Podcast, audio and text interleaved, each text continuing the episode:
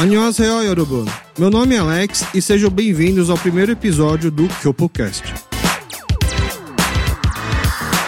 Convidamos a jornalista da Rede Record, Catarina Hong, para fazer a nossa estreia. Por ser o primeiro episódio, já peço desculpas pelo meu nervosismo que está bem aparente no programa. Mas que mesmo assim conseguimos ter uma conversa muito legal, graças ao todo o talento que a Catarina tem para contar histórias. Histórias sobre o começo do jornalismo, sua relação com as raízes coreanas, o despertar da sua identidade, entre outras coisas. Espero que gostem.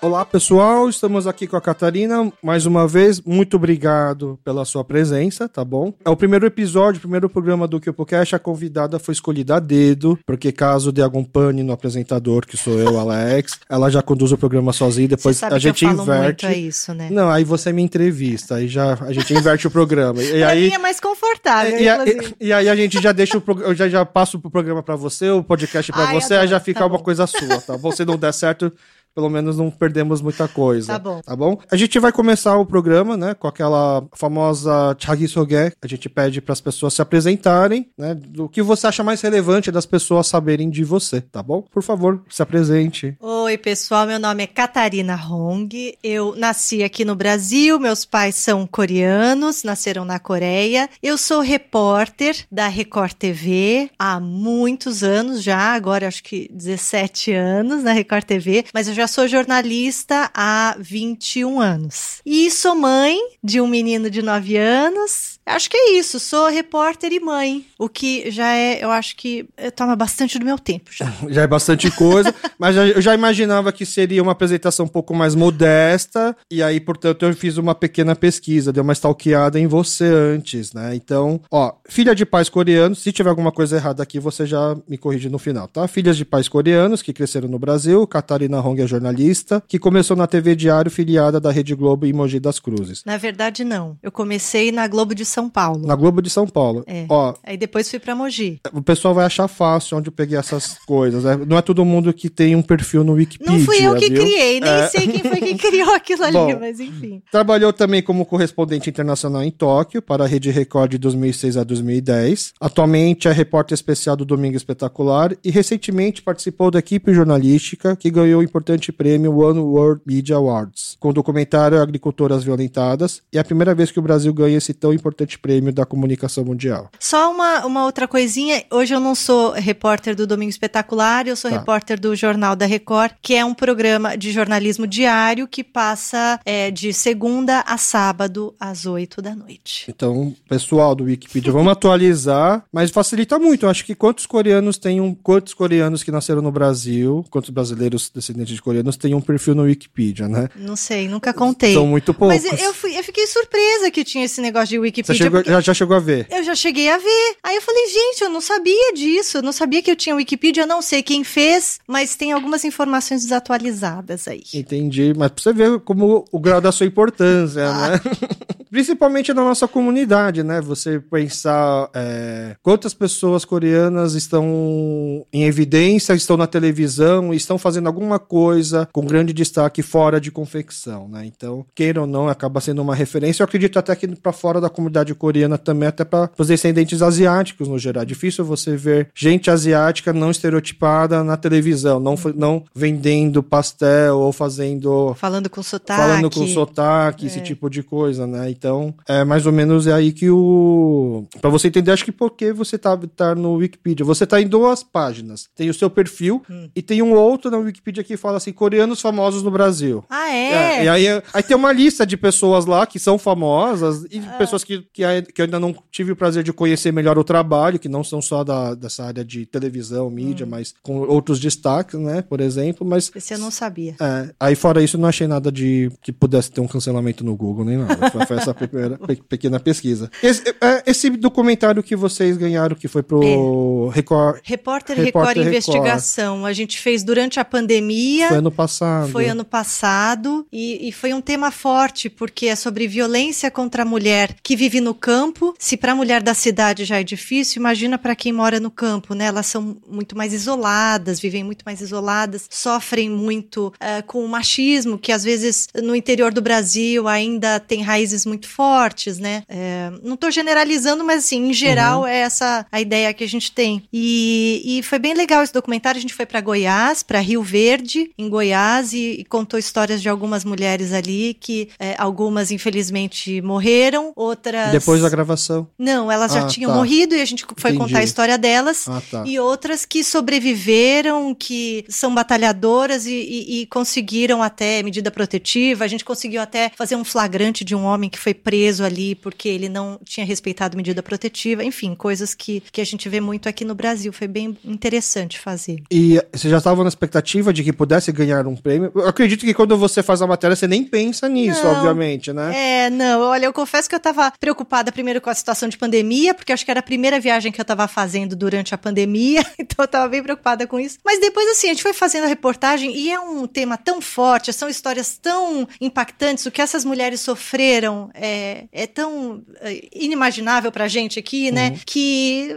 você não pensa nisso, né? Ah, eu vou ganhar um prêmio porque eu vou contar essa história. Você só se preocupa em contar a história da melhor forma possível. E aí depois acontecem essas coisas e eu fiquei até surpresa, eu não sabia nem o que, que era One World Media. Depois que eu soube, achei muito chique e foi muito legal. Foi um, a equipe é maravilhosa, foi muito bacana. É um prêmio em equipes, porque é tudo. Eu, eu assisti partes do, do, do, é. do, programa, inclusive essa parte do flagrante. Eu achei que no começo, né, o, o homem falando que ah, ela que veio morar aqui depois, Isso. de um jeito que você até fica convencido, né? E, e aí depois você conta tudo, a mulher começa a contar a versão dela, aí você fica arrepiado. Como é que, nossa, eu quase caí na dele. Exatamente, né? exatamente. Esses homens, eles têm essas habilidades, são né? Tem lábia, são manipuladores e, e a sociedade está acostumada a acreditar no que o homem fala, né? Uhum. Então, ah, ela é que é, ela é que é trambiqueira, a louca. a louca, ela que tá querendo é, me dar um golpe e muitas vezes não é nada disso. Nesse caso, no caso dessa mulher, era, era muito claro, a gente já tinha conversado com ela e o que ela sofreu na mão dele ali, depois, é, esse homem, ele não chegou a me convencer, mas eu fiquei muito impressionada com a habilidade dele, sabe? Ele ali com a polícia, na maior cara de Sou pau. Sou trabalhador. É, enfim, mas é... é a, cena que me choca, assim, é quando ela mostra a geladeira, ela tira o desenho da filha que tá tampando o buraco de bala na, gel Tiro, na geladeira. É, é, é uma violência Não. extrema, né? Mas assim, com essa sua carreira, com essa longa trajetória no jornalismo, foi uma das matérias que mais, assim, impactou, chocou? Ou tem algumas outras matérias que você botaria na frente, assim, em relação a de dificuldade de se controlar a emoção para poder fazer o trabalho? Foi uma das que mais me chocaram, por causa dessa violência uhum. tão, tão na cara, né? Tão, tão extrema e tão sem vergonha, né? Uh, mas, olha, eu vou te dizer, tem muitas, muitas matérias me emocionaram, muitas. É muito comum a gente chorar é. com entrevistado, a gente voltar para casa e, e ficar um tempo meio. Eu falo que às vezes dá um estresse pós-traumático. Eu fui pro Haiti no ano passado, a gente ficou quase 15 dias lá e a gente foi fazer a situação da população depois do terremoto ali que teve epicentro na cidade de Lecai, que é uma cidade, uma das maiores do Haiti, mas muito pobre como todo o país, né? E era uma precariedade tão grande. E assim, a gente foi lá, a gente fez as reportagens, todo dia tinha matéria, todo dia a gente mandava material para o Brasil e fomos fazendo na adrenalina, então passamos alguns perrengues, é, ali não tinha estrutura nenhuma, enfim, uhum. mas a equipe era muito boa, muito unida, e a gente foi e fez. E quando voltei para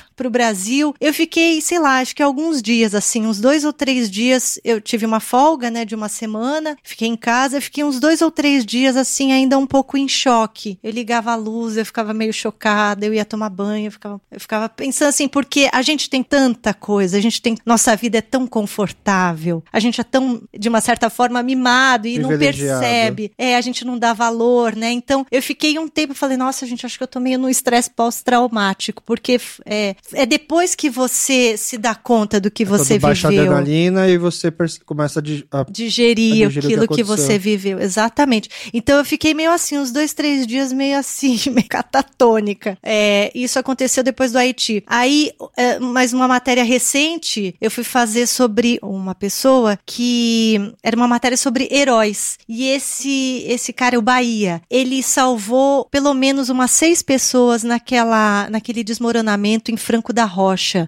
Teve uns meses atrás por Uhum. causa da chuva, né? Que destruiu uma comunidade inteira ali, um morro que desbarrancou. E ele salvou a família dele e depois começou a salvar os vizinhos. E o relato dele é tão. Era tão. Ele se expressava tão bem e explicava, ele contava os pormenores de como é que ele. Ele descreveu a situação pra gente. E ele falando e eu entrevistando, a sorte é que eu tava de costas pra câmera, mas eu chorava assim, que não. Eu chorava, que eu não conseguia perguntar. E eu falava, "Ma- ah", e eu não conseguia perguntar porque eu não conseguia parar de chorar. Eu acho que foi a última vez que eu chorei pra valer numa reportagem, foi nessa, porque ele me explicou uma coisa, apesar de eu já, já sou, eu já tenho mais de 20 anos de carreira como jornalista, mas a gente ainda aprende muita coisa, né? Muita coisa. Então ele explicou, a gente às vezes não tem ideia quando tem esses desmoronamentos, deslizamentos de terra, aí a pessoa morreu, a gente acha que a terra cobriu ela e ela morreu ali na hora, né? Sufocada, morreu. Mas é um cenário que ele descreveu é muito diferente. A pessoa é atravessada por vigas, é, ela perde membros, é assim, é, é, é muito violento, é muito gráfico, muito violento. Ela demora pra, morrer, ela às vezes horas. Então, assim, tudo que ele contou ali pra mim me chocou demais, demais. O sofrimento dessas pessoas me chocou demais. E aí, eu, aí, aí quando eu olhei pra trás, a equipe toda, a equipe toda chorando. Então, nessas reportagens, não tem como a gente não se emocionar. E, e eu acho que é importante a gente se emocionar. Se, se chegar um dia que alguém me contar uma história dessa e eu não sentir nada, aí eu procurar ajuda psiquiátrica, porque tem alguma coisa errada. A gente tem que se emocionar pra poder contar a história, né? E hoje em dia é, é um pouco do perfil das matérias que você costuma fazer, um pouco. Não digo tragédias, mas matérias assim, diferentemente do Domingo Espetacular, onde você faz matérias mais magazine, mais revista, né? Uhum. Matérias mais pontuais de acontecimentos. Varia muito, mesmo no Domingo Espetacular ou no Jornal da Record, tem matérias. Na verdade, a gente divide mais ou menos assim: são as matérias do dia, o factual, o que aconteceu no dia, tem as matérias produzidas, que é aquelas. Ah, vamos fazer uma matéria sobre como a inflação está impactando o, o bolso da dona de casa, é, que mora na periferia das cidades. Então, a matéria mais produzida. E tem as matérias de série. No Jornal da Record, toda semana a gente tem uma série de reportagens com um tema e cada dia da semana vai um assunto dentro daquele tema. Então, por exemplo, essa dos heróis era para falar dos heróis das tragédias brasileiras. Então, cada dia era um, um personagem. É, e aí varia, porque tem dias que a gente conta histórias assim, de, de voltar para casa chorando, e tem dias que a gente conta uma- é, histórias engraçadas. É, a gente fala de bicho, aí outro dia a gente fala coisas sérias sobre golpes financeiros. É, enfim,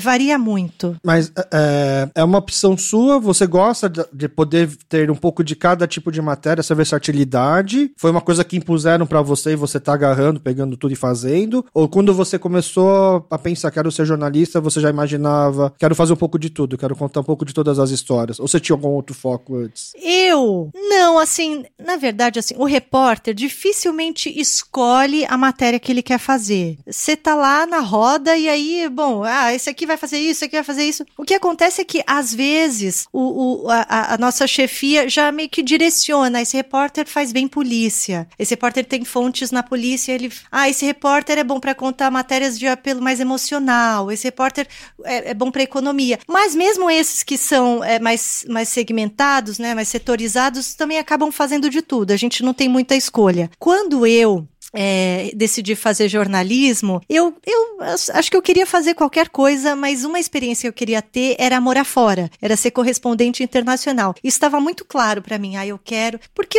a gente que é, que é, que é coreano no Brasil, né, que é brasileiro, coreano no Brasil, a gente tem um pé fora. A gente é, é brasileiro, mas a gente é um pouco estrangeiro, né? A gente tem essa familiaridade com o que é estrangeiro. Então eu sempre quis trabalhar com isso, com com, com correspondência e tal. Agora, fazer o que, tanto faz. Eu, eu topava tudo. Hoje, eu posso dizer o que, que eu gosto de fazer. Gosto de contar essas histórias, é, histórias de, de, dessas pessoas, desses heróis, desses, dessas pessoas batalhadoras, dos brasileiros, né? Mas eu gosto muito de, de reportagens de ciência, gosto muito de agricultura, de, de, de, de agronegócio, adoro essa área do campo, rural. Então, é, adoro contar essas, essas matérias. Para mim, quando eu recebo, é um prêmio. E você já imaginava que você fosse gostar disso? Porque, por exemplo, assim, para quem não sabe, eu, eu, conheço a Catarina, da, a gente frequenta a mesma igreja, então a imagem que eu tinha de você quando eu era mais novo é de que fosse uma pessoa, sei lá, super patricinha, super. Não te imaginava tomando, comendo um mingau de intestino, por exemplo. eu comi mingau é, de é, intestino. Inclusive, eu, eu queria. Acho que se, se a pessoa que é, sua, que é seu fã, que fez o seu Wikipedia, podia fazer uma cortagem, só com os momentos que você tá comendo a comida e você faz aquele. Hum, não é tão ruim, hum, é bom. tem um. Inclusive, pessoal no YouTube tem um, uma matéria que ela fez no Vietnã, justamente sobre comida, onde ela come muitas coisas diferentes. Eu fiquei, nossa, eu jamais imaginava que a Catarina tivesse estômago para isso. Olha, eu tenho estômago, eu já comi cada coisa, já comi mingau de, de intestino, como você falou no Vietnã, uhum. já comi olho de boi no Nordeste, já comi buchada de bode, essas coisas todas já comi, já comi frango cru na, no Japão, já comi lula viva no Japão também. Mas você já imaginava que, que você seria capaz de comer? Você já comia coisas assim mais pesadas antes de fazer esse tipo de matéria, por exemplo? Eu, pra comida, eu sempre fui aventureira. Nunca ah. tive, assim. Frescura. Não, não, não sou fresca para comer. Assim, posso não gostar, mas experimento, né? Então, é, é engraçado essa imagem que você tinha de mim, né? Sempre muito comportadinha, muito patricinha, muito arrumadinha e tal. Mas é, é. Eu acho que eu não sou muito assim. Ou talvez já fui e, e, e me descobri uma pessoa diferente. O, jornalista, principalmente se você é repórter, repórter de rua, de TV, tem uma, uma certa imagem meio glamourizada, né? Aí você aparece na TV, você tem que estar tá maquiada, seu cabelo tem que estar tá bonito, você tem que estar tá bem vestida e tal. Mas uh, daqui para baixo é tênis, é, é, galocha, é pé na lama, é comer mingau de intestino, é, entendeu? Não tem muito. É dormir em hotelzinho de beira de estrada, pulgueiro mesmo. Então a gente tem muito disso. É, quem trabalha na rua, se, se você for meio afrescalhada, você não, não consegue sobreviver. Então você tem que ter estômago forte, tem que ter, tem que não pode ter medo de botar o pé na lama e, e, e vambora. Então, hoje, hoje todo mundo sabe que você é capaz disso, mas do, quando você começou, as pessoas já imaginavam que a Amanda Catarina que ela, ela é capaz de fazer, ou você acha que tinha um estereótipo que atrapalhava, ou justamente por quebrar esse estereótipo te ajudou até melhor? Eu acho que existe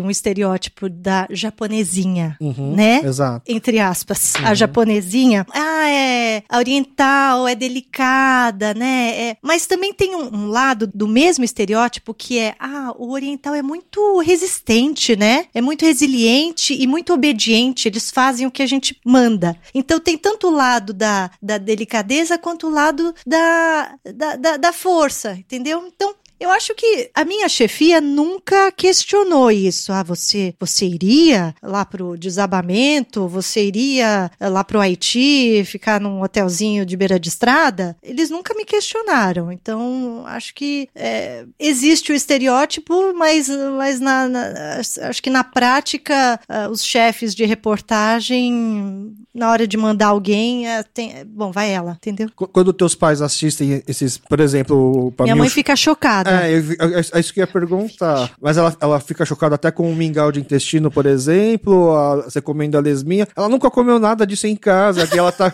comendo agora, assim, na televisão com o maior, com o maior prazer. Com que, que menina é essa? Tem um pouco disso? É, ela não. É, é, com essas coisas de comida, até que ela não, não fica chocada. Ela só acha que eu faço muita careta. Mas ela fica chocada de eu topar essas coisas do tipo, ai, mas você vai pro Haiti? Ai, mas você vai para aquele pra Indonésia, onde teve terremoto? Ai, mas você, você vai pra favela? Ai, isso ela fica chocada. É, você não e fica algo com que medo? Eles nunca pensaram, quando você falou que queria fazer jornalismo, eles não pensaram que você iria talvez faz, ter que trabalhar, lidar com isso. Acho que não, não, não, não previram isso. Mas também nunca falaram, não vai. Ah, não vai, não essas coisas não faz. Isso nunca me disseram. Nunca me impediram tal, mas talvez nunca nunca também pensaram que eu pudesse topar. Você acha que. Ele, porque, por exemplo, eu sou formado em publicidade, quando eu tava na, na época de vestibular, eu falava pra minha mãe que queria prestar isso, isso, aquilo, e eu percebia que ela motivava a fazer tudo. Depois de algum tempo que eu percebi que ela pensava assim de uma certa forma: ah, faz o que você quiser, que qualquer coisa depois você vem e faz confecção. Isso. Você acha que tinha um pouco disso? Tinha, era a mesma coisa. Meus pais também. É. Faz o que você gosta. Você quer jornalismo? Tudo bem, pode ir lá. Nunca me falaram, você tem certeza? Mas não dá dinheiro, mas sofre muito, não tem feriado, não tem fim de semana, você tem certeza? Nunca. Faz o que você quiser, porque você tem uma salvaguarda. Você tem. Se, se, se, você, se você não gostar ou se não der certo, você pode vir trabalhar com a gente na loja. Então sempre tinha essa. essa Respaldo. esse respaldo, né? Mas deram total liberdade para escolher. Entendi. Mas, mas você sente que era um respaldo, não um, um, tipo um questionamento. Duvidar, ah, duvido que ela vai realmente fazer Não. isso. Ela. Meus pais nunca duvidaram. Acho Uhum. que não. Pra mim nunca demonstraram. não sei.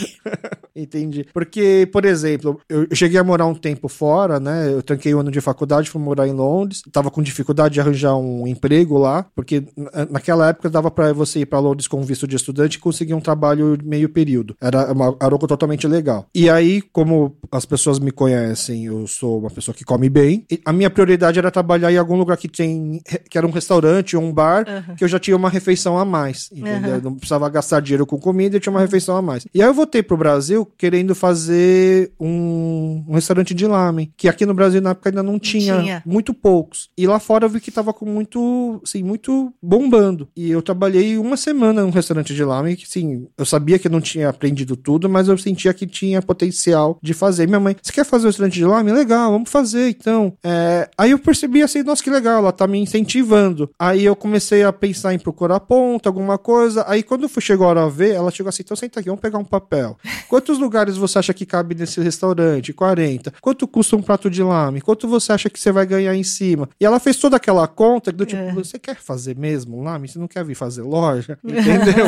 Foi aqui. Aí depois eu percebi que de uma certa forma. Ela fez você época- perceber, né? é, que assim, porque ela nunca perguntou, por exemplo, você vai ser feliz fazendo lamen? Ou- Hum. Ela, ela- porque na cabeça dos meus pais, eu acredito que grande parte dos pais, felicidade não tá no trabalho. Você trabalha pra conseguir o dinheiro pra você comprar aquilo, aquelas coisas É. que te fazem feliz. Ela não, porque obviamente acho que ela não tinha prazer em ter uma confecção. Ela, ela minha mãe, ela entrou nesse meio pra, pra sobrevivência. É, pro né? imigrante é muito Exato. isso, né? Uhum. Então, ela viu que tem estabilidade, dá pra ganhar dinheiro. Hoje em dia não, tão, não é tão fácil quanto era, talvez. No, não sei se era. É uma, é uma, é uma polêmica, né? Será que hoje é mais fácil fazer confecção pra gente que tá mais aqui no Brasil? Naquela época, pros nossos pais. Me parece Era que um antes era mercado- mais simples, talvez. O mercado era mais simples. Então, o mercado era mais simples, mas se você for ver as dificuldades que eles tinham em Também relação a conhecer o grandes. mercado, aí acaba voltando alguns, de- alguns passos pra trás nessa corrida, né? Mas Uhum. de qualquer forma, ela nu- nunca me questionou assim: você tá fazendo algo que você gosta ou era assim, vai, vai render? Né? E aí, qualquer outras ideias que a gente ia, que eu ia tendo, né?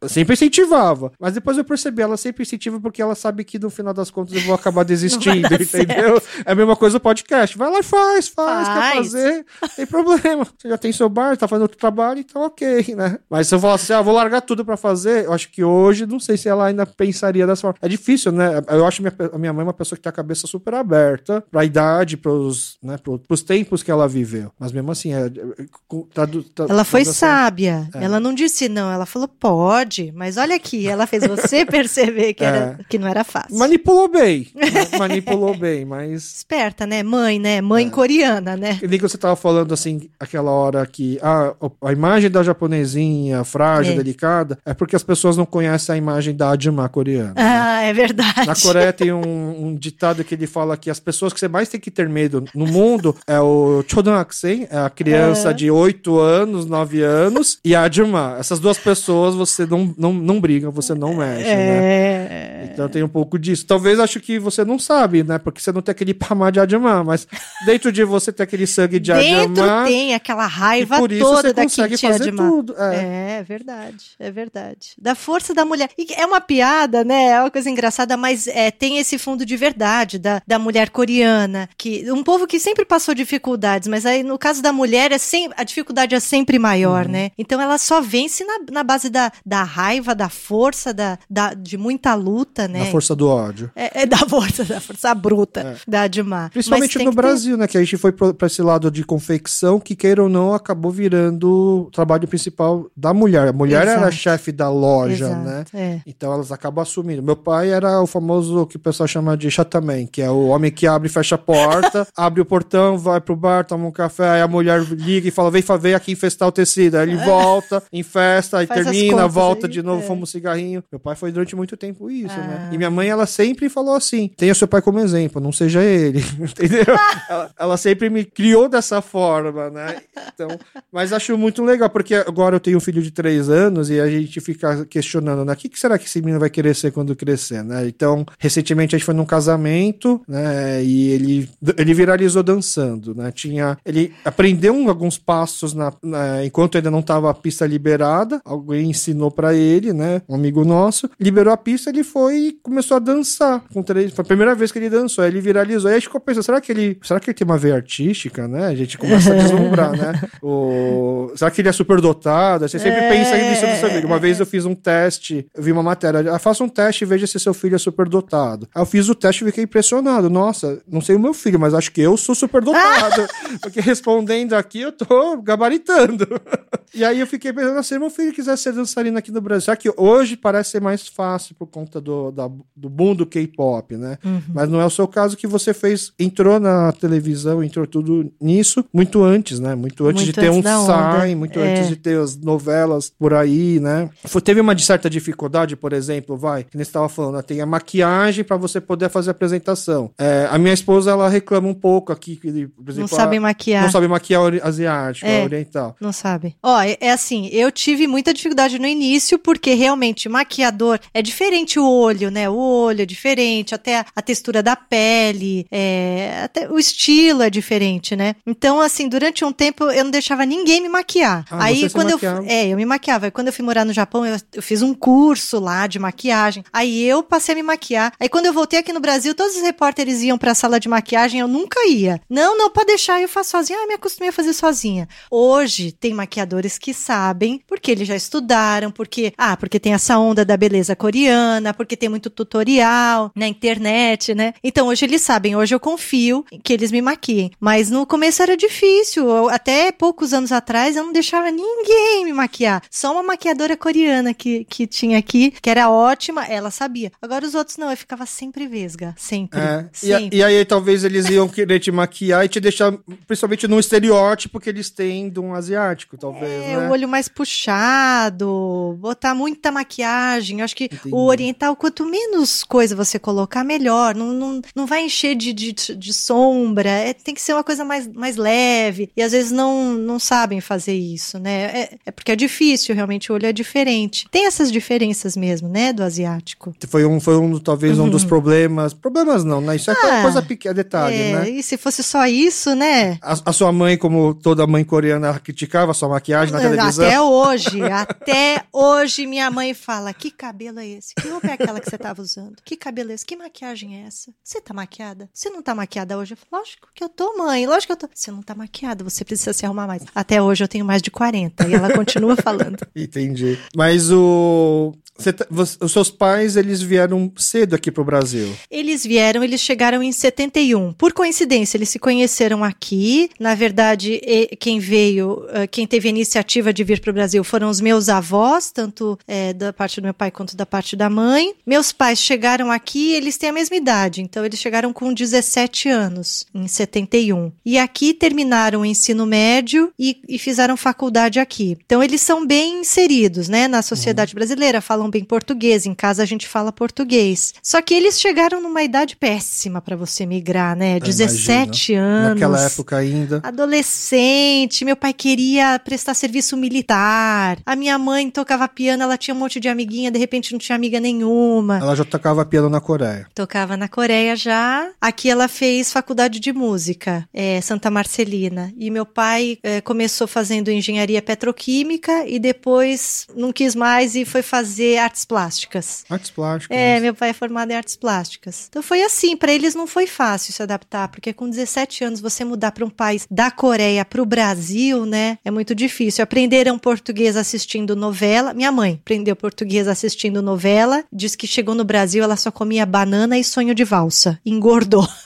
ela comia banana e sonho de valsa, banana e sonho de valsa. Porque banana é caro na Coreia é, e aqui era barato. E aqui era muito barato, e aí, nossa, que delícia, e banana à vontade, e ela adorou o sonho de valsa. Ela disse que ela engordou muito quando chegou no Brasil, porque é muito triste também, não tinha Descontava amigos. na comida. Descontava na comida. E em 71 a comunidade não era muito grande, né? Eram uhum. poucos. E aí eles se reuniam na igreja, né? Então ainda foi difícil para eles no início. Mas hoje você sente que eles, mesmo, vai, eles viveram muito mais aqui no Brasil do que na Coreia, mas eles são muito mais coreanos do que brasileiros. Eles são mais coreanos que brasileiros, porque, é, apesar de falar português, né? Apesar de conhecer é, bem a cultura brasileira, eu, eu diria que eles, eles são misturados. Mesmo quando eles falam coreano, eles não conseguem falar um coreano puro, eles misturam português no meio, sabe? Uhum. É, eles têm muito também, eles também abraçaram a cultura brasileira, mas dentro de casa ainda o esquema é bem coreano, né? Começa pela comida, que é coreana, é o jeito de criar os filhos, os valores. É, eu acho que é, é bem coreano, sim. E você acha que eles teriam vontade de morar lá, de voltar para a Coreia? Minha mãe fala às vezes, meu pai também fala às vezes, mas não sei.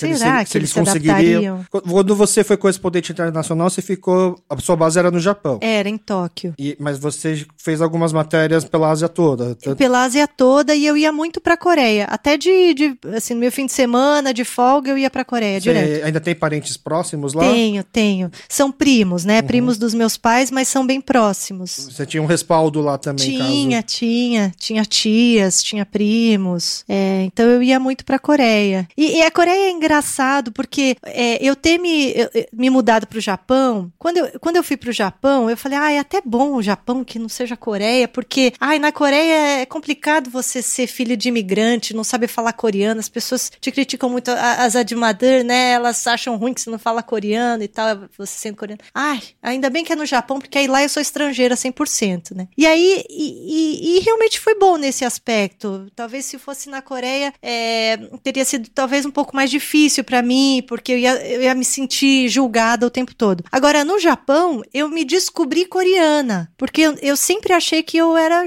que eu tinha cara de japonesa. Porque aqui todo mundo chama de japonês, né? O japonês, japonês, ou japa, ou japa, ou japa. Então, aí tem gente que falava que eu, que eu parecia japonesa de Okinawa, porque eu sou morena. Quando eu cheguei no Japão, as pessoas, os japoneses direto já perguntavam: Você é coreana? Ah, Eles é? na, na lata descobriam que eu não era japonesa. É, mesmo sem eu começar a falar, eu falo japonês, falava japonês mal, é, sabiam que eu era estrangeira. O, o seu coreano era melhor que o seu japonês? Meu coreano é bem ruim, mas era melhor que o japonês no início. Depois, meu japonês ficou bem melhor que o coreano. Ah, é? é, claro, porque aí eu falava no dia a dia, né? Não era fluente em japonês, mas eu, eu me virava bem. E, e o coreano ainda era bem rudimentar.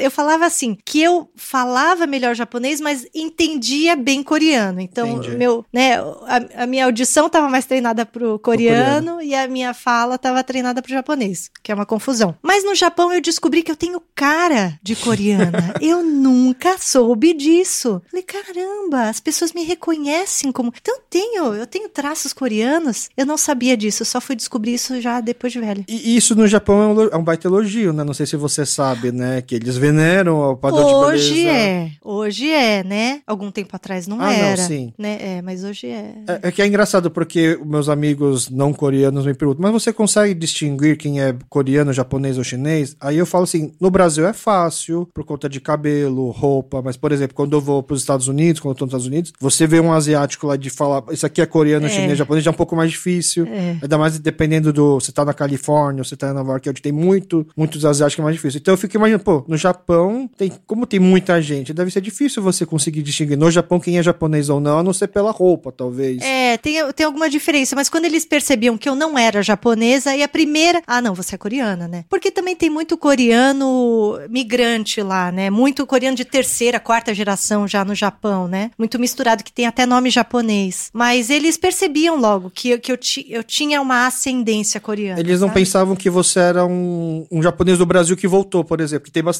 Não, também. decassegue, tipo É. assim, não, não, não, não. Interessante. Mais do que me identificar como uma, uma descendente de japoneses, ele me- eles me identificavam como uma descendente de coreanos. Pelos traços. Entendi. E aí você ficou lá, você ficou um bo- bons anos, né? Fiquei Pelo- quatro anos e meio. É, então, nisso o Wikipedia acho que não errou tanto, né? Não. E, Inclusive tem uma matéria muito chocante e legal e ao mesmo tempo que eu fiquei, nossa, que curioso que é do menino que fuma na Indonésia. Ah, é verdade. Você foi pra Indonésia só por causa dele ou já tava lá fazendo alguma, cobrindo alguma Eu coisa? já tinha voltado do Japão. Já eu já tinha voltado. voltado, eu tava no Brasil. Aí eu fui. Eu, vo- eu voltei em maio de 2010. Aí em, em, em julho eu fui pra Singapura pra fazer uma série de reportagens, porque ia ter o. é, Como é que chama aquilo? Olimpíada da Juventude em Singapura. Essa é a primeira Olimpíada da Juventude em Singapura, em 2010. Então eu voltei pra lá em julho. E aí em agosto eu retornei também pra fazer. Aí pra cobrir as Olimpíadas. Então em julho, quando eu tava lá, é, eu tava cobrindo, eu tava fazendo as reportagens sobre Singapura. E aí o meu chefe, na época o Douglas Tavolaro, falou: aproveita, dá um pulinho na Indonésia e faz esse menino que fuma. Eu fiquei tão brava porque eu falei: não é porque eu tô na Ásia que os países são um do lado do É, é, outro. primeiro que eu perguntar, é um pulo mesmo da Singapura Não é tão perto Singapura da Indonésia, tem que pegar um voo internacional. Eu não lembro agora quantas horas de voo que eram, mas era um voo internacional. Aí, enfim, aí eu fui assim, batendo o pé. Ai, eu tenho que ir lá. Poxa, eu tava fazendo aqui, tem que interromper pra fazer esse moleque fuma. Que história é essa? Foi um dos primeiros vídeos. Você já tinha visto o vídeo dele antes? Eu não tinha vídeo, eles mandaram o link. E aí eu falei, ai, gente, que coisa bizarra, vou ter que fazer isso aí. E, e- e na época, era 2010, era ainda era um dos primeiros vídeos que viralizavam. Que, Um que- dos primeiros memes. um dos primeiros é que viralizavam, né? Ainda 2010 era muito cedo essa coisa de YouTube, de vídeo viralizar. Então foi um dos primeiros, porque era uma, realmente uma imagem muito chocante. Pra quem não conhece, acho difícil, é uma criança gordinha, devia ter que seis anos. Não, dois. Dois anos, uma Dois criança anos. gigante, é um mini Michelin, né, fumando, xingando, parecendo um velho, né? Parecendo um velho fumando. Aí eu fui pra Indonésia pra fazer esse menino e no fim foi essa essa reportagem marcou muito a minha carreira. Todo mundo até hoje Fala lembra. dela, né? E o Não bebê fumante, e o bebê fumante. Até hoje, já faz 12 anos. Então esse menino já tá hoje com 14 anos. Eu encontrei esse menino. Mas Por quê? foi uma outra matéria ou foi por Porque acaso? o, é, a Record trouxe ele pro Brasil. Ah, Record trouxe pro Brasil. Quando é que foi? Foi dois, três anos atrás. Ah. Esse menino já tá, sei lá, 11 anos, 12, sei lá. E ele veio aqui pro Brasil, aí eu fui encontrá-lo. Ele e- lembrava de você? Acho que não, né? Tinha- Ah, ele novo, falava né? que lembrava, mas não, quando você tem dois anos, você não tem memória pra, Uhum. né? É, mas ele tá um menino, um menino ótimo, ele parou de fumar, ele foi internado numa clínica de reabilitação, conseguiu parar de fumar, hoje ele é garoto propaganda anti-tabagismo, quer ser médico, então foi muito legal encontrar com ele agora. É uma das matérias que o pessoal mais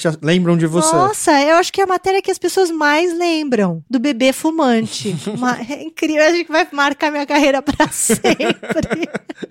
eu e o bebê Tomara, fumante. tomara que ele não vire mais notícias, né? Que ele siga pra agora. Ai, só notícia que, boa, É, que vire tomara. médico, né? Que vire médico, É. sei lá, o que quer que ele seja. Não sendo fumante já é uma grande vitória, Eu né? Entendi. Legal. É, eu queria, assim, fazer um pouco, né? Essa abordagem, mais ou menos, não, não focar tanto só na história, né? Como você entrou no jornalismo, também sobre as matérias, mas também um pouco de uma. O pessoal entender, assim, por exemplo, talvez quem não te conhecia antes tão bem, descobriu aqui pela conversa que você não fala tão bem coreano Uhum. né? Mas que como você chegou na Coreia, você já tinha um ouvido de certa forma treinado, né? Você com- você você desde cedo consumia produtos coreanos, porque lá na- antigamente para você ver uma novela coreana não era só acessar o Netflix, você tinha que ir até aquelas locadoras coreanas, pegava a sacola com um monte de lo- vídeos e ia pra assistir em casa. Na verdade, os pais alugavam, É. assistia meio que de tabela, né? Não tinha tanta televisão em casa. Ou então, os primeiros grupos K-pop, você chegou a consumir isso quando jovem? Não. Não. Nada. Eu fui, não, eu fui muito uma,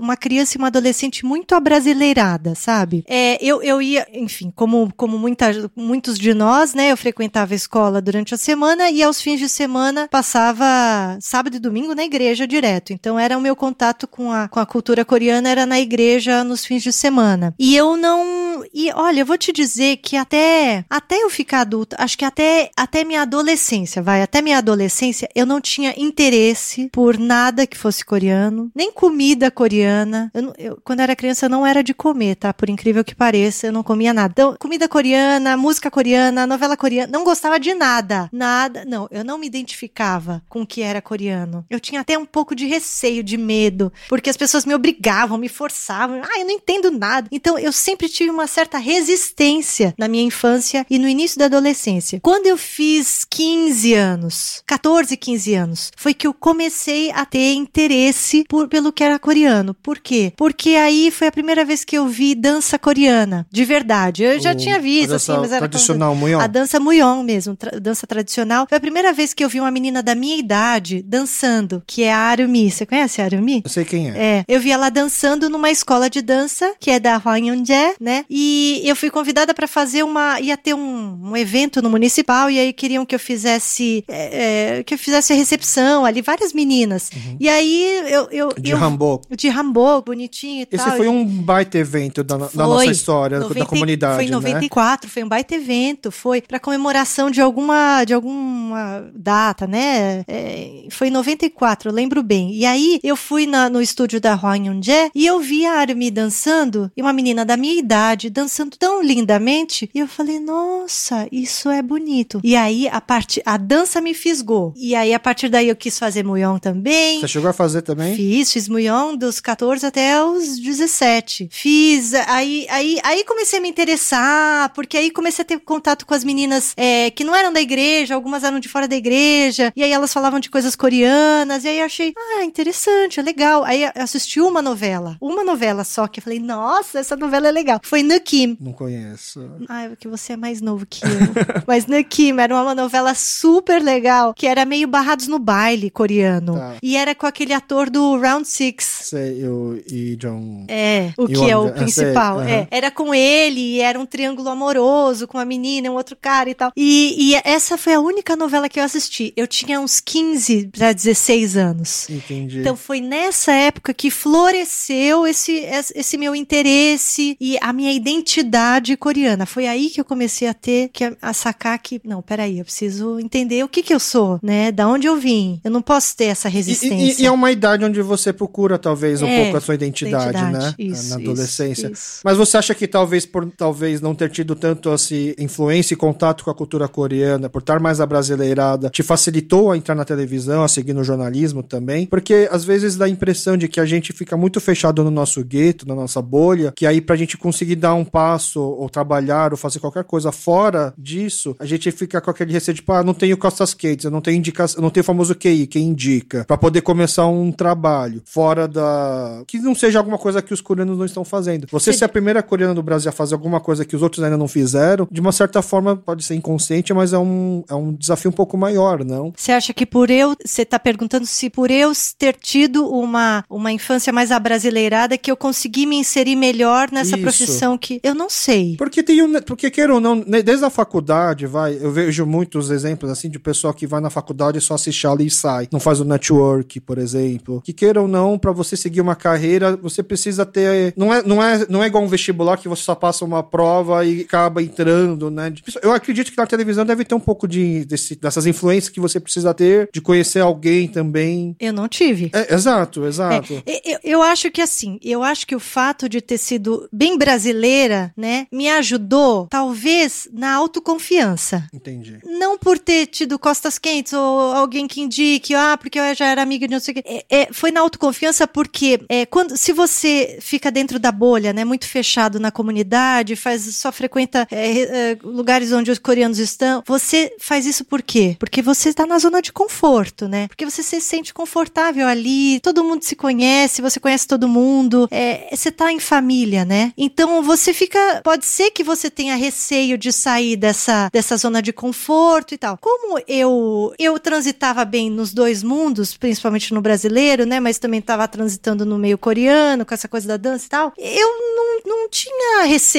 Foi natural. De me aventurar. É, foi natural, assim. Uhum. Aí eu lembro que, que a coisa da televisão é, surgiu muito espontaneamente a revelia da minha vontade. Não é que eu queria. Quando eu entrei na faculdade de jornalismo, eu queria escrever, eu queria fazer reportagem, queria eu queria trabalhar na editora Abril, eu queria fazer revista, eu queria ir pro impresso. Não pensava em prêmio de eletrônica. E eu lembro que uma vez eu fui fazer um laboratório de TV e um colega meu falou assim: Nossa, você fica bem no vídeo. É, aí eu falei: Não, mas eu não vou trabalhar em TV. Você já viu algum oriental em TV? Não tem nem espaço para mim. Eu lembro que eu respondi assim porque foi automático. E era verdade, não tinha. Ou é, era muito raro. E aí, é, um dia eu fui no laboratório de. Eh, onde o pessoal. Tinha lá os computadores, tava todo mundo ali muito concentrado. Eu falei: Vocês estão fazendo? Ah, a gente tá se inscrevendo pro programa de estágio da Globo. Eu falei: É de graça? É de graça. Ah, então eu também vou me inscrever. Aí eu fui lá, me inscrevi, menti até minha nota. Média, botei nove, mentira. Aí fui lá fazer o estágio, passei pelo, pelo processo de seleção e fui selecionada. Assim,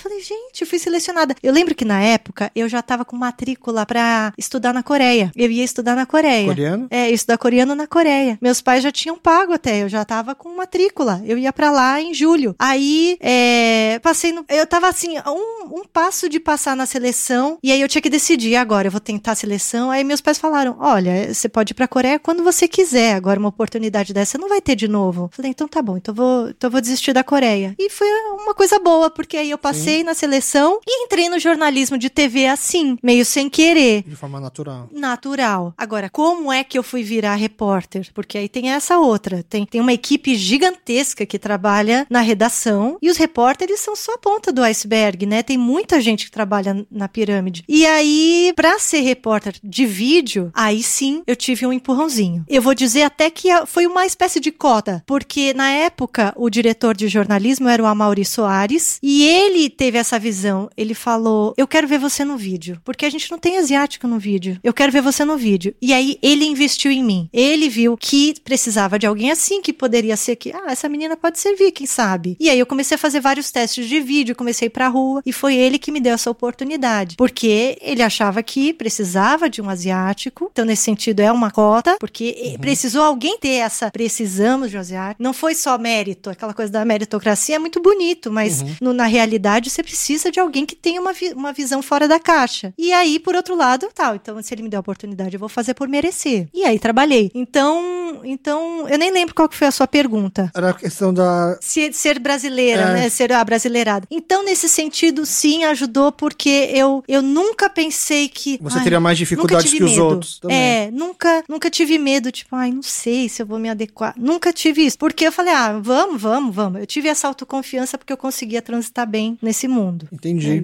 É é, mas acho que é isso que é um, talvez seja um inspirador, porque talvez a gente fique com receio de começar, né? Porque hoje, talvez, pessoal mais novo, é mais fácil de se imaginar nesse meio, talvez, artístico, ou na televisão, ou em mídias sociais, porque hoje você tem uma demanda por produtos por cultura coreana, né? Por, seja novela, seja música, até maquiagem, tutorial de maquiagem. Hoje você tem essa demanda, mas ah, quando você começou não tinha, né? Não. Tanto que eu brinco, eu tenho um sobrinho que hoje tem 17 anos, eu brinco que, assim, nunca na minha adolescência eu imaginar que o coreano talvez fosse o popular, fosse, pudesse ser o padrão de estética de alguma de branca. Exatamente. Exemplo, né? é. Quando te... é que a gente ia imaginar? Tem um, tem um podcast, uma entrevista do David Chang, do chefe uhum. americano, coreano, descendente coreano, muito famoso, onde ele entrevista o ator do Walking Dead, né? Uhum, o, Steve, o Steve. Uhum. E ele fala, cara, você é o primeiro coreano a pegar uma branca na televisão.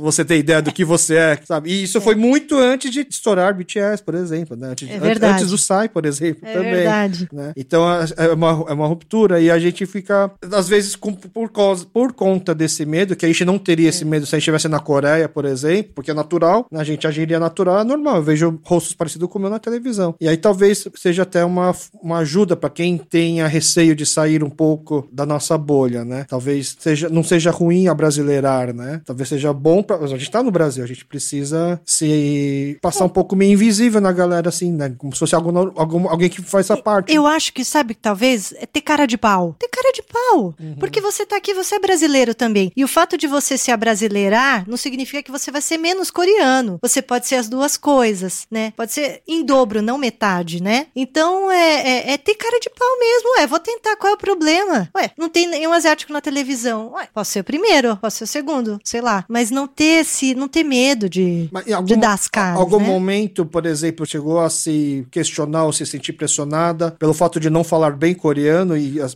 no jornalismo? Até hoje. Eu morro de vergonha que eu não sei falar bem coreano. Não, mas assim, Mas- você acha que o pessoal da, da redação esperava isso de você, por exemplo? Não, não, não. Não, nesse sentido, acho que não. Não, não tem essa, essa cobrança. Uhum. Você deveria falar coreano. Claro, deveria, mas, mas não existe essa cobrança. É, acho que é mais uma coisa minha. Eu que, eu que me Você cobro, que, me quis, sinto. você que quis ir pra faculdade na Coreia estudar? Eu que quis ir pra, pra lá estudar, porque eu falei, ah, gente, não tem cabimento, eu preciso aprender coreano, né? Entendi. Aí eu fui ser jornalista e nunca aprendi coreano. Aprendeu japonês antes. e já esqueci também. Entendi. Mas é, é, é, essa cobrança, eu já, eu já sofri mais com isso no passado. Mas pessoal, não dos Pessoal, outros. não, não dos outros. Entendi. É. Bom, nessa parte final da nossa conversa, que já tá batendo, estourando o nosso tempo, eu ia pedir indicações pra você, tanto cultural quanto gastronômicas, né? É. Fora essa novela Nukim que você assistiu há muito tempo atrás, que eu acho que nem deve ter no YouTube ou qualquer outro streaming também. Tem alguma, alguma, algum outro produto cultural coreano que você consome? Eu vou falar a verdade pra você. Eu não assisto seriado e novela coreana. Eu não- Fi- último... Aliás, eu não assisto muito seriado. Entendi. O último foi o, o Round Six, né? O Round Six você assistiu. Eu assisti, mas é porque Entendi. não tinha como, né? Senão eu não ia ter conversa com os meus amigos, porque só se falava nisso. É, assisti esse. Ó, eu não sei. eu- E você eu- gostou? Ah, eu gostei como entretenimento, assim, ah, Aham. legal. Mas não é das minhas séries favoritas, nem achei que é. Merecia ser a número um no, no- Não que não merecia, eu digo. Porque é um produto popular, né? E o popular É. não é um produto de grandes avaliações críticas. né? É, não é. Não, assim, foi ok, foi um entretenimento Uhum. ali que durou uma semana, ok, ok, nada demais. É, mas eu, eu gosto de filmes coreanos, eu já assisti alguns que eu gostei, mas eu tô meio desatualizada, também confesso. Ai, não vou te ajudar nessa parte, não. Quando, quando o Sai estourou e fez sucesso, sente orgulho ou vergonha? Orgulho, claro. Um Ajushi dançando de repente. Porque o ele é muito caricato, né? Eu, eu tenho muitos amigos que pensaram no coisa. Poxa, tanto grupos de K-pop pra estourar foi logo o Sai. Mas aqui o Sai ele é, um gran... ele, é, ele é uma grande referência na Coreia, Demais. obviamente. Não, mas eu não senti vergonha de maneira alguma, porque ali, ali você vê a produção que tem, como foi bem filmado, como foi bem roteirizado aquele clipe, como foi bem gravado, como aquele cara teve sacada, como é inteligente, imagina. É, eu acho ele um herói. Não sei se você É. sabe, ele é uma das poucas pessoas que fez exército duas vezes, sabia? Sério? Eu não sei to- bem os detalhes, né? Tem uma entrevista dele muito boa, porque ele, quando ele fez, ele já era famoso, os pais deles eram ricos, né? Porque ele, ele mesmo não tem o padrão de beleza coreano, né? Se você for ver, né? Tanto que quando ele ia fazer os, os- as auditions, né? O pessoal já falava, tem que fazer um sacapur nele, por exemplo, né? E ele conseguiu se manter porque ele já tinha umas costas do pai que é- tem dinheiro. Mas aí, se não me engano, ele fez o exército daquela forma um pouco mais light, que é oficial, que é trabalho de escritório, esse tipo de coisa. Sei. Só que acharam que ele não fez de forma correta, que ele foi favorecido por ser famoso e tal, ele teve que fazer de novo. Ah, ele foi obrigado a fazer. É, mas ele fez de um jeito que, assim, por exemplo, até pouco até antes dele estourar, né, que depois que ele estourou mundialmente, na Coreia ele já era muito famoso, quando você perguntava para um soldado coreano lá, é, eles têm direito a não sei quantos shows pro quartel, todo mundo pedia grupos femininos. O único artista masculino que pedem é o Psy. E o Psy, como ele já fez o exército, ele faz, ele é, ele é muito inteligente, ele faz o show e tá sentado ao alto escalão do exército vai assistindo o show. Aí o pessoal começa a pedir, a gritar, é, bis, bis, bis. Aí ele fala assim, gente, eu gostaria muito de fazer o bis, mas eu sei que muita gente aqui amanhã vai ter treinamento logo cedo, então eu não Então quero ele- prejudicar.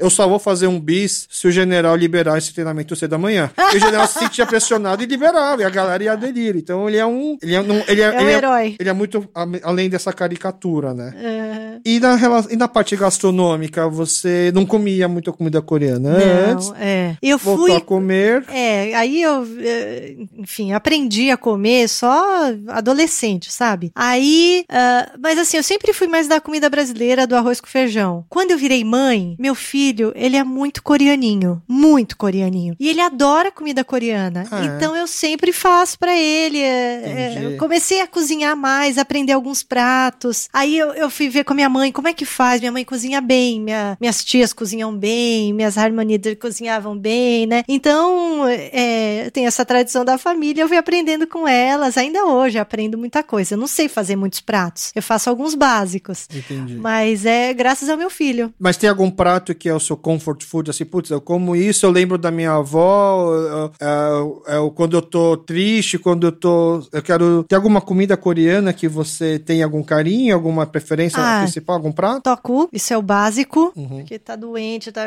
Toku. É fácil de digerir, é, fácil, gostoso. É. Ai, na, na, na minha casa, assim, o Murais é um hit. Tá. É um hit. É. Ai, eu gosto de uh, combi de tigué. Eu gosto de. Ai, tudo que é meio cremoso assim, chu, eu adoro. Que é o que é uma pecu- peculiaridade nossa, né? Você não acha. Os ca... O pessoal fala muito do churrasco coreano e eu sempre falo que, gente, é que vocês não conhecem os- as sopas coreanas. Que isso, quando você comer, É. você vai entender que comida também é remédio, né? que, assim, não, não, é- não, go- exatamente. não remédio amargo, né? Não, e, é, e, e engraçado, os brasileiros falam, mas sempre tem sopa? Mas mesmo no verão, sempre tem sopa. E os coreanos tomam sopa no verão e falam, ai, chanada. né? Ai, que, que gostoso, que fresquinho. Ah, é, o carguksu também, o da minha mãe é ótimo. Ah, é. Adoro. Legal, legal. E você já deve ter ouvido falar que você é referência para pessoas que querem fazer jornalismo, tanto não só coreanos como brasileiros também, mas principalmente talvez para outros asiáticos, porque é, é engraçado, a gente tem uma imigração japonesa muito mais antiga, muito maior, mas o primeiro rosto asiático, talvez você, a gente vê com tanta frequência, não foi de um japonês, assim, no, no tele- na, na televisão, no jornal, por exemplo, né? Então você acaba sendo uma referência, assim, fora até da comunidade coreana para os asiáticos. E você tem algum conselho para dar para essa pessoa que quer seguir no jornalismo, que, voltando até um pouco naquele assunto, fica com algum receio por conta da parte estética, ou se, mesmo que queira fazer essa parte editorial, você acha que tem alguma vantagem ou não em relação a, a poder entrar hoje nesse meio de, do jornalismo, para repórter? Se tem uma vantagem ser É. asiático? Ou, Talvez, é, talvez asiático, coreano, ou, ou imigrante, ou do. Eu acho que a vantagem que o, que o asiático tem no jornalismo é ser filho de imigrante. Eu tenho muito orgulho de ser filha de imigrante. Eu acho que é uma sorte, um privilégio você poder ter acesso a outras culturas que não só do país onde você vive, né? E não é só acesso, você ser criada dentro de culturas variadas. Então, o asiático tem isso. E isso é um, isso é um plus. Isso é um a mais. Então, é uma vantagem você, você entrar em qualquer profissão, mas no jornalismo, onde você, uma das ferramentas principais é ter empatia, é perceber o que o outro está sentindo, é se colocar no lugar do outro. Então, é, o, o filho de imigrante tem muita essa habilidade, já tem essa predisposição, já isso vem com mais facilidade. Então, eu acho que essa é uma vantagem do asiático, que é se aventurar no jornalismo. Mas eu pergunto, você quer mesmo jornalismo? Por quê? Não, mentira. É, o jornalista tem mania de depreciar a profissão, né? Mas é uma brincadeira. É uma profissão ótima, que te ensina muito. é, me, me deu muito essa profissão, muito. Eu aprendi muita coisa, eu visitei muito lugar, eu conheci muita gente. Então foi muito legal. Quer ser jornalista? Não importa se você é asiático, se é brasileiro, vai, faz o que você gosta. Não precisa ser repórter. Não precisa ser, não precisa estar no vídeo necessariamente. Ou não precisa estar em televisão. Você pode estar no impresso também. Você pode estar em internet. É, quer ser jornalista? Quer contar uma história? É isso, é isso que você tem que pensar primeiro. Eu quero contar a história do que está acontecendo. Eu quero passar uma mensagem. Eu quero mostrar o que está acontecendo hoje. Quero dar visibilidade para pessoas que estão invisíveis. Se esse for o seu propósito no jornalismo, então vai. Não importa se você vai estar na televisão, no impresso, não importa se você vai ser repórter, produtor ou editor, né? Então vai. Vai pode acontecer de você ser repórter. Se você for repórter, vai com cara de pau. Tenha cara de pau, não tem vergonha. Não se preocupa de estar sempre bonitinha. Não se preocupa de estar com um terno bem passado, né? Não é isso que importa. O que importa é o seu texto, o que você escreve, como você conta a história, o seu respeito pelo personagem, o seu respeito pela história, a sua preocupação em mostrar o que está acontecendo. Isso é que importa. O resto vem. Se você é asiático, se você é qualquer coisa que seja, né, negro, o negro ainda tem menos visibilidade, ainda tem menos representatividade no jornalismo, proporcionalmente falando, do que o asiático. É, menos ainda. propor- É, metade da população, população, é negra. E a gente não tem metade do reportariado negro, né? Então, é, seja o que você quiser. Se você quer ser jornalista, preocupe-se então primeiro. Então, primeiro eu quero contar a história. E aí, se é asiático, mete as caras, vai embora, vai, vai em frente, porque é isso que vai importar. Depois, depois você dá um jeito. Legal. Muito bom. Muito obrigado. Muito obrigado mesmo. É, você não sabe, mas é assim, é como eu te escolhi para ser a primeira convidada, justamente por ter essa ideia mais ampla, né, do que do poder da, de contar histórias e tal. Eu meio que eu pensei, precisa ser a Catarina o primeiro episódio, a primeiro, o primeiro programa, porque eu vou levar como se fosse uma madrinha do programa, entendeu? Ai, que honrada! É, eu espero que, né, eu espero poder ter muitas histórias para contar. A nossa comunidade é muito rica, tem muitas histórias, né? É. Queria começar contando as histórias de uma contadora de história. Então, mais uma vez, muito obrigada por estar aqui, tá bom? Desejo muita sorte, assim, para sua carreira, para que você possa contar mais histórias, né? Não sei se você tem, como é que fala, o objetivo daquela história que vai preciso cobrir esse tipo de matéria. Espero que você possa te, a, a fazer essa matéria o quanto antes, entendeu? Uhum. Fica aí o recado pro pessoal, tá? É, teremos então mais histórias e eu espero poder chamar a Catarina mais vezes aqui também para poder contar novas histórias. Essa foi uma pequena apresentação só. Eu é que agradeço, Alex. Quando você me fez o convite, eu fiquei super feliz e agora me sinto também honrada de saber que eu fui a primeira e que eu sou considerada madrinha. então eu adorei, adorei participar. Foi um bate-papo ótimo e tomara que você agora tenha ótimos convidados, melhores do que eu. Imagina. e que esse podcast seja um sucesso, que eu acho que a comunidade precisa, sim. Legal, muito obrigado, pessoal. Fica, fica então um episódio primeiro, né? Com, com seus erros, com as suas travas, né? Mas que eu peço um pouco de compreensão. É por isso que eu chamei alguém que fale bem para quando eu tiver que travar, a pessoa possa desenrolar. Nem precisou. que bom, que bom. Então tá, obrigado e espero vocês num próximo programa. Tchau. E esse foi o primeiro episódio do KyopoCast. Espero que tenham gostado e muito obrigado a você que ficou até o final. Deixe seu comentário, crítica e sugestões nas nossas redes sociais, Facebook e Instagram, arroba ou mande um e-mail pra gente, kyopocast.gmail.com. Obrigado e até o próximo episódio. Uma produção, voz e conteúdo.